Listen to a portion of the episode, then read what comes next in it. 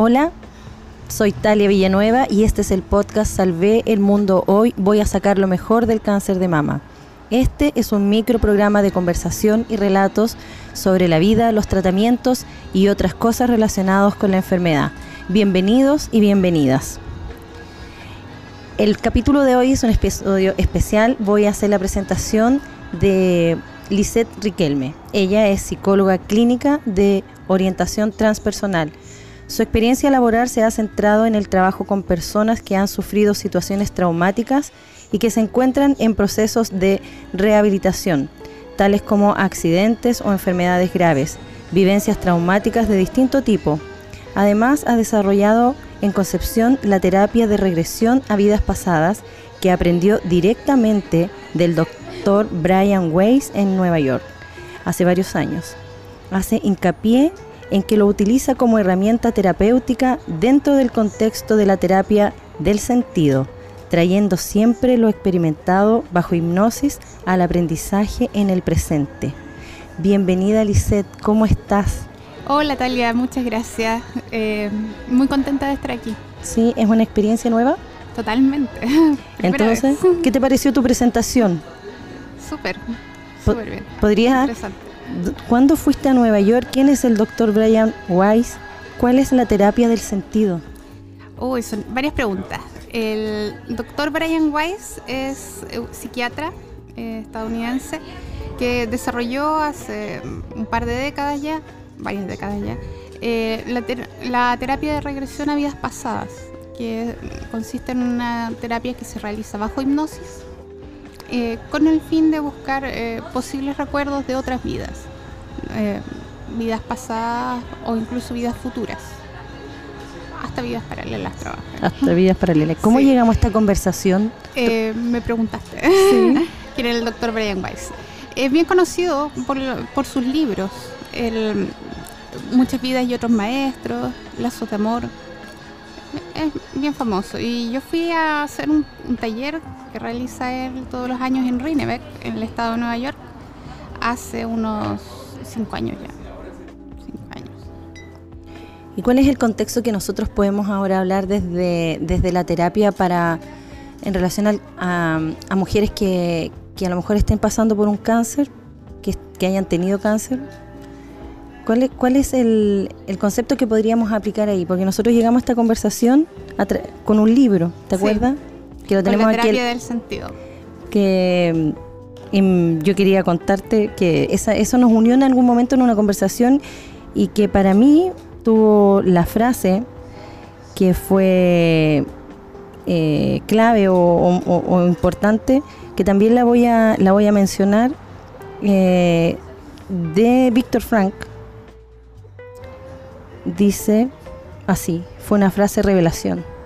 Cualquier persona a lo largo de su vida se verá enfrentado a su destino y tendrá la oportunidad de convertir un puro estado de sufrimiento en una hazaña interior.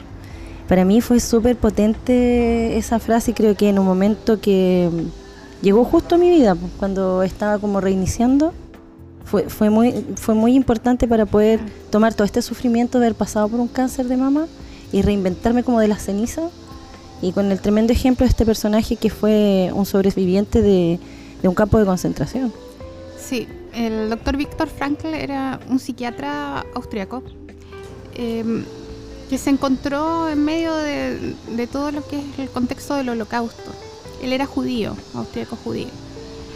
Y tuvo la oportunidad en su momento de haber eh, elegido, o sea, tomado eh, la opción que le da eh, la embajada estadounidense de irse exiliado y como eh, con asilo político a Estados Unidos, lo cual podría haber salvado su vida y la vida de su esposa y la vida de sus hijos. Pero em, él decidió quedarse porque su padre estaba enfermo y el asilo no incluía a sus padres. Entonces decidió quedarse con él. Y esta eh, decisión cambió su vida, o sea, marcó el resto de su vida. Él fue tomado detenido junto a toda su familia, separado de su esposa, de sus hijos, y quedó solo con su padre. Su familia falleció, fallecieron todos, y su padre falleció en sus brazos. y estando, o sea, en la experiencia del holocausto, él simplemente registró eh, por observación todo lo que pasaba, todo lo que veía en sí mismo y en los demás. Y pasados los años, una vez que terminó la guerra y que él milagrosamente salvó con vida, eh, reunió todas esas experiencias y él siguió analizando su experiencia sobre qué hacer una vez que, que sobrevivo a esto. Y ahí surge el libro El hombre busca, en busca de sentido. Y surge también la terapia del sentido, la conocida como logoterapia, que fue de su autoría. Eh, este es un libro que yo leí en un, momento muy distinto de mi vida. O sea, la primera vez que lo leí fue hace más de una década. Estaba en el contexto de mi formación como psicóloga clínica. Yo era joven, tenía toda una vida por delante. y me pareció un libro súper interesante, súper potente. Pero yo creo que en ese minuto no le tomé el peso. Sin embargo, es un libro que ha aparecido en mi vida una y otra vez cada vez que lo he necesitado. Y cada vez lo encuentro eh, más, más profundo, más potente. Hasta el punto en que ahora me pasa lo mismo que a ti. En, este minuto eh, es este libro el que me ha permitido darle un sentido a mi vida eh, al estar viviendo una situación traumática como lo que es el tener un cáncer de mamas metastásico. Es, es, es, es que es bueno escucharte desde, desde tu experiencia como, como psicóloga, pero finalmente cuando tú terminas diciendo que el humano ha tenido sentido, eh, que ojalá pudiera llegar este texto quizás a todos o, quizás en algún momento yo, quiero agradecer esa parte de que alguien me lo recomendó y me invita a, leerlo nuevamente. Yo creo que cada vez que lo lea o que tome algún, yo creo que es como una como un texto que tiene que estar ahí, va a tener un sentido diferente. Claro. Para mí en ese momento que, está esa frase que la, leí textual, eh, fue como un cierre de ciclo y empezó una, una vivencia diferente, pero no lo había visto como tú, que, que volver como a, leerlo o a releerlo podría significar algo diferente, porque en este momento estoy en una, en una posición como buscándole sentido a lo que estoy haciendo ahora, que es comunicar, no en el sentido cuando estuve con la enfermedad en sí. Eh, me gustaría que pudiéramos conversar de tu blog, porque ahí yo lo vi, lo descubrí, eh, una frase que también la voy a leer textual, si tú me das permiso. Por supuesto. Que aparece ahí, que es como para seguir indagando en esto del sentido, de, encontrar el sentido de la vida, y, y, este texto lo va a decir, que está en tu blog. Es una, es una reflexión sobre la muerte, y tú escribiste, dijiste, personalmente no soy una persona religiosa me considero bastante racional y pragmática. Con los años mis creencias se han ido apagando cada vez más, apegando cada vez más al método científico, por lo que en realidad no las considero dogmas, sino hipótesis, potencialmente ciertas y potencialmente erróneas. Dentro de esas creencias que he ido desarrollando está el que los sucesos de la vida y de la muerte no se encuentran predeterminados por algún karma o destino, también está el que no somos responsables de todo lo que ocurre en nuestras vidas, sino que somos responsables de nuestras decisiones.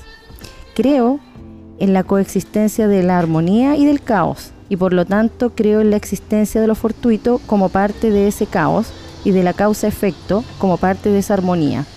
Eso aparece en tu, en tu blog, que tú entregas un apoyo a, eh, vía como tú como terapeuta atiendes a personas en clínica, pero también a través de esta página web. Y este es un relato muy personal. Y, de ahí empezó toda esta conversación y yo me, siento súper identificada. Eso fue lo que logramos deshacer de esta madeja que nos unió y que creo que agradecer a la vida es importante en eso, de que no nos consideramos personas religiosas y que al haber pasado por un cáncer tenemos esa, esa carga de que de cómo lidiar con, las personas que sí son religiosas o que de alguna manera te impulsan a creer en algo cuando tienes un estado de enfermedad. Me gustaría que, que, reflexionáramos sobre eso. Ese era el tema de este podcast, por decirlo así. Bueno, mira, eh, yo no me considero una persona religiosa, pero sí me considero una persona que valora lo espiritual. Solo que yo considero que lo espiritual no siempre está ligado a una religión en particular, ni a una creencia en particular. Eh, como mucha gente en Concepción, yo diría que como la mayor parte de la gente en Concepción, eh, yo me crié en un colegio católico, eh, familia católica, fui bautizada, hice mi primera comunión y tuve una búsqueda espiritual personal desde muy joven. recuerdo haberme leído el, el, Antiguo Testamento a los 12 años, era como mi lectura nocturna. O sea, es como épico. Claro, o sea, eh, y ya en ese minuto había un montón de cosas que no me hacían sentido, o sea, para nada. Eh, pero continué mi búsqueda dentro de la religión por un par de años más, hasta que me convencí de que la, la religión católica por lo menos no era para mí. O sea, fui... Eh, existe, la religión católica tiene un credo y yo fui perdiendo la creencia en cada una de las frases que incluye el crédito con los años hasta que ya no quedó ninguna. Y así uno como que creo, creo. Claro. Entonces, eh, busqué también otras posibles religiones y no me sentí identificada con ninguna. Y en ese proceso encontré también eh, bueno, la psicología transpersonal, que, que me interesó porque es la única eh, orientación psicológica o la única escuela psicológica que se dedica a estudiar la espiritualidad como parte eh, del comportamiento humano, o sea, como parte integral. Reconociéndolo. reconociéndolo, claro, como una de las dimensiones del ser humano que debe ser considerada por la psicología y por la terapia. Y para mí la espiritualidad eh, tiene que ver con la trascendencia. Es algo, o sea, tiene que ver con cómo eh, hacerse preguntas y eh, buscar activamente las respuestas, eternamente las respuestas, acerca de cómo trascendemos como seres humanos, como personas y como humanidad. Y, en el fondo, ¿crees tú que al, pasar por una situación de crisis, quizá algunas personas eh, somos como bendecidas en la oportunidad de, reflexionar desde ese punto de vista? Porque pareciera que eh, el, común de las personas cuando están en situaciones del día a día no se preocupan de reflexionar desde, ese tipo, o sea, desde ese punto de vista. Tú tienes que pasar por situaciones como para empezar a, a, cuestionar eso y a reflexionar sobre eso. No lo creo, no lo creo. Yo creo que eh, personalmente es una pregunta que, o sea, o es una reflexión que viene primando mi vida, siendo importante en mi vida desde muy joven, desde mucho antes de pasar por cualquier experiencia traumática específica. O, quizás de quizás a raíz de haber pasado experiencias dolorosas, pero que no son quizás para nada comparables con las experiencias dolorosas actuales eh, o con pérdidas posteriores. Y, un paciente que llega a, a, consultar, mm. porque está pasando por un proceso, como dices tú, que a lo mejor ha tenido una experiencia o no, o, ha tenido algún sufrimiento, alguna pérdida, generalmente está asociado con eso. ¿Cómo, cómo esa persona, em, tú, tú logras evidenciar si hay ahí esa posibilidad de aplicar esto o de darle sentido? ¿Cómo tú como terapia se aplica esto a un paciente? Mira, eh, primero que nada, no, a ver, eh, no todas las personas están abiertas a esta búsqueda en todo momento. O sea, esto puede ser una búsqueda intermitente, puede darse en algún momento de tu vida, puede ser que en otros momentos de tu vida, o sea, me, me, digas, el sentido me da lo mismo. O sea, yo tengo que ocuparme, no sé, de algo práctico, de algo inmediato, no sé, tengo que trabajar para salir de las deudas, cosas así. Sí. Y puede ser que en ese mismo minuto otra persona eh, sí desee planteárselo. Tiene que ser algo voluntario, algo que, nazca de uno mismo. Yo he visto eh, muchas personas que, que tienen esa inquietud en distintos momentos de su vida. En momentos, fíjate, recuerdo eh, este, un, un, doctor que conocí, nada que ver con el cáncer, se dedica a otra cosa, y este doctor me dice un día, estoy en un momento súper bueno de mi vida, ah. donde he llegado a la madurez, tengo éxito profesional, tengo una linda familia. Entonces ahora estoy viendo cómo devolver eso a la comunidad. Entonces, cómo darle otro sentido a su vida. Está entonces había como un crecimiento claro, personal y espiritual a partir de, la madurez. Justamente, y también he visto jóvenes, eh, adolescentes, 14, 15 años, que, que se hacen las preguntas, ¿quién soy? ¿Y cómo quiero vivir? ¿O cómo debo vivir? Ya lo entiendo. ¿Por qué estoy acá? Yo, yo creo que fue eh, un despertar para mí el momento que yo fui diagnosticada con la enfermedad. Mm. En mi caso. Y hace un par de días yo en la charla que di con unas personas que estaba, eh, lo hice como la analogía con el despertar de Chile, que todos tenemos un despertar o necesitamos un despertar y el mío fue cuando salí de, del examen de la eco mamaria y la persona encargada me dice, mucho éxito, que le vaya bien, paciencia, pero con eso me, derribó. Y yo recién me había hecho el examen de, mi porotito que tenía me fui al auto y me, puse a llorar, porque ahí recién me di cuenta que estaba enfrentando un problema real. Me dije a mí misma, ahora sí que tienes un problema, Talia. Eh, entonces, mira, el tema es como una, una necesidad personal eh, que va no tiene que ver con el sufrimiento pasar experiencias, experiencias traumáticas, pero el cáncer, el cáncer. El cáncer no necesariamente te despierta, pero es una oportunidad para hacerlo todas las experiencias en la vida son oportunidades. Todas. Ahora, para mí, en lo personal, la experiencia de la cercanía de la muerte es una experiencia súper potente. No es la primera vez que la vivo. Eh, yo tuve una experiencia cercana con la muerte hace poco más de 10 años. Tenía 28 años. Eh, desperté después de una cirugía y desperté con la sensación de que me estaba muriendo. Eh, después supe que tenía un, desperté en una sala sola eh, y no podía llamar a nadie porque no tenía fuerza. Eh, cuando pasó finalmente un paramédico, le dije que me tomara la presión porque yo sentía que estaba algo mal conmigo. Me tomaron la presión, estaba muy baja. Finalmente tenía una hemorragia, me hicieron una transfusión de sangre y estuve varias semanas para recuperarme. Eh, tuve la sensación de que me estaba muriendo y no tuve miedo.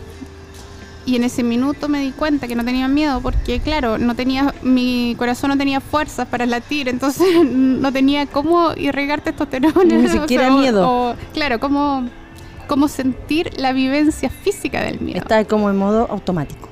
Eh, mi cuerpo estaba en modo automático, pero mi cabeza pensaba, y mi cabeza pensaba en chuta, no me quiero morir. ¿Cómo me voy a morir antes de conocer París? Ah, ¿Y conociste París? Conocí París el año, el año pasado, no, el año antepasado, el 2017. Y el 2018, eh, a mediados del 2018, me vino el diagnóstico de cáncer de mama. Y lo primero que pensé fue, esta ya conocí París. bueno, me voy a morir, dijiste tú. Entonces, ahí pensé y dije, bueno, pero París no puede ser el único sentido de mi vida. No, pues. Entonces ahí eh, surge nuevamente la búsqueda. La primera vez eh, que tuve este encuentro como cercano consciente con la muerte, porque de niña tuve muchos encuentros cercanos con la muerte, pero no me di cuenta. Eh, la primera vez que tuve este encuentro cercano me planteé cuál iba a ser el sentido de mi vida. Y mm, en ese momento le di un sentido que tenía que ver con explorar, con viajar, con expandir mi, mundo. Y en este minuto el, sentido va por otro lado. Y eso, eh, no sé, ¿te parece que expliquemos un poco qué es el sentido desde la perspectiva de Víctor? Eso es lo que más podemos escarbar de, esto.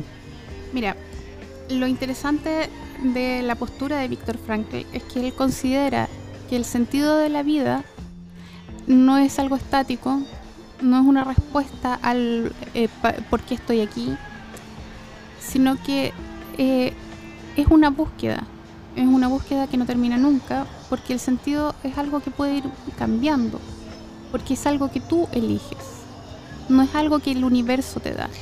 Sí, yo recuerdo ahí la frase porque soy de frases medias aprendidas, que dice, cuando tú estás enfrentando una enfermedad como el cáncer, que es tan dolorosa físicamente y desgastante emocionalmente, uno se pregunta, ¿por qué a mí? ¿Y por qué no? Y una frase de, de, Víctor Frank es, es como, ¿qué la vida espera de mí? O, sea, era al revés, era, eh, ¿qué esperaba yo de la vida? resulta que es, ¿qué es lo que la vida espera de mí? Eso es como la, la, contrapregunta. Justamente. Y ahí me la estoy respondiendo eh, ahora. Estoy, ¿Qué es lo que la vida quiere de mí? Eso, eh, bueno, eso es algo que ha, marcado la última década y media de mi vida. Eh, el aprendizaje, o sea, esta idea de lo que es el sentido de la vida. Muchas personas llegan, llegaban a mi consulta habiendo sufrido accidentes graves, habiendo perdido personas cercanas, eh, familiares, seres queridos, eh, habiendo vivido situaciones que realmente son muy, muy traumáticas, o teniendo cáncer, estando a punto de morir. Y muchos me preguntaban, pero ¿por qué? ¿Por qué a mí? Eh, yo creo que la religión te da el por qué. El tema es que yo en lo personal no creo los por qué yo creo en, como te decía, yo creo en, el, en esta fusión del caos y del orden, y de la armonía y del caos. Como, creo, como intermitente. Claro, creo que así como el yin y el yang están presentes en, en, la vida del ser humano. Y creo que nadie puede decir, te pasó esto porque necesitabas aprender algo. creo que no, no es justo. No es justo decirle a alguien ¿sabes qué? Tú tienes que pasar por esto porque es una prueba de la vida. No. O, sea, ¿qué, es lo que va a aprender un niño de 5 años? Y ahí nosotros tenemos bien parecido la filosofía esta nueva de... Mm, o sea, yo también fui una persona que fui educada en un colegio cristiano, se parece un poco a la historia de la tuya, y eh, entonces uno empieza a pensar cómo yo voy a entregarle toda esta responsabilidad de mi sanidad y de mi enfermedad a, Dios. No será mucho, mucha gente me decía, no, si te vas a sanar gracias a Dios. Eh, pero yo decía, y si chuta, y si no me sano, también va a ser gracias a Dios. Qué difícil, ¿por qué entregarle esa carga a Dios? La verdad es que ayer me dijeron lo mismo. Eh, entonces, en el fondo, es como este, este relato es para, para hacer esa conexión entre las personas que sí somos todos espirituales, que quizás creen en Dios, pero que no tengan esa carga de decirle a una persona que está eh, en algún proceso de que gracias a algo o alguien se va, se va a sanar o no. Y ese era como el, el, sentido de esto.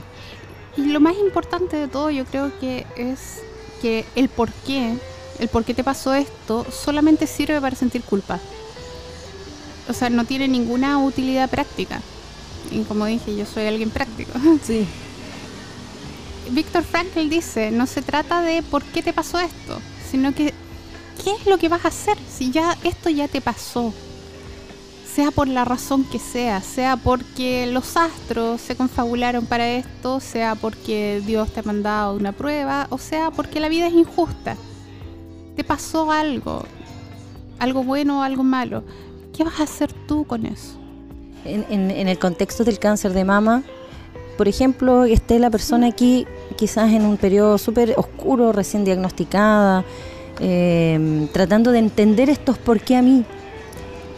y, la persona en ese momento sí que tiene que tener un apoyo psicológico, ¿ah? pero no todas son capaces de aceptarlo. Yo debo confesar que yo había pasado unos seis meses después de la quimioterapia, cuando estaba en radioterapia, que era como me dijeron, era la parte más fácil, yo me derrumbé y me vine abajo.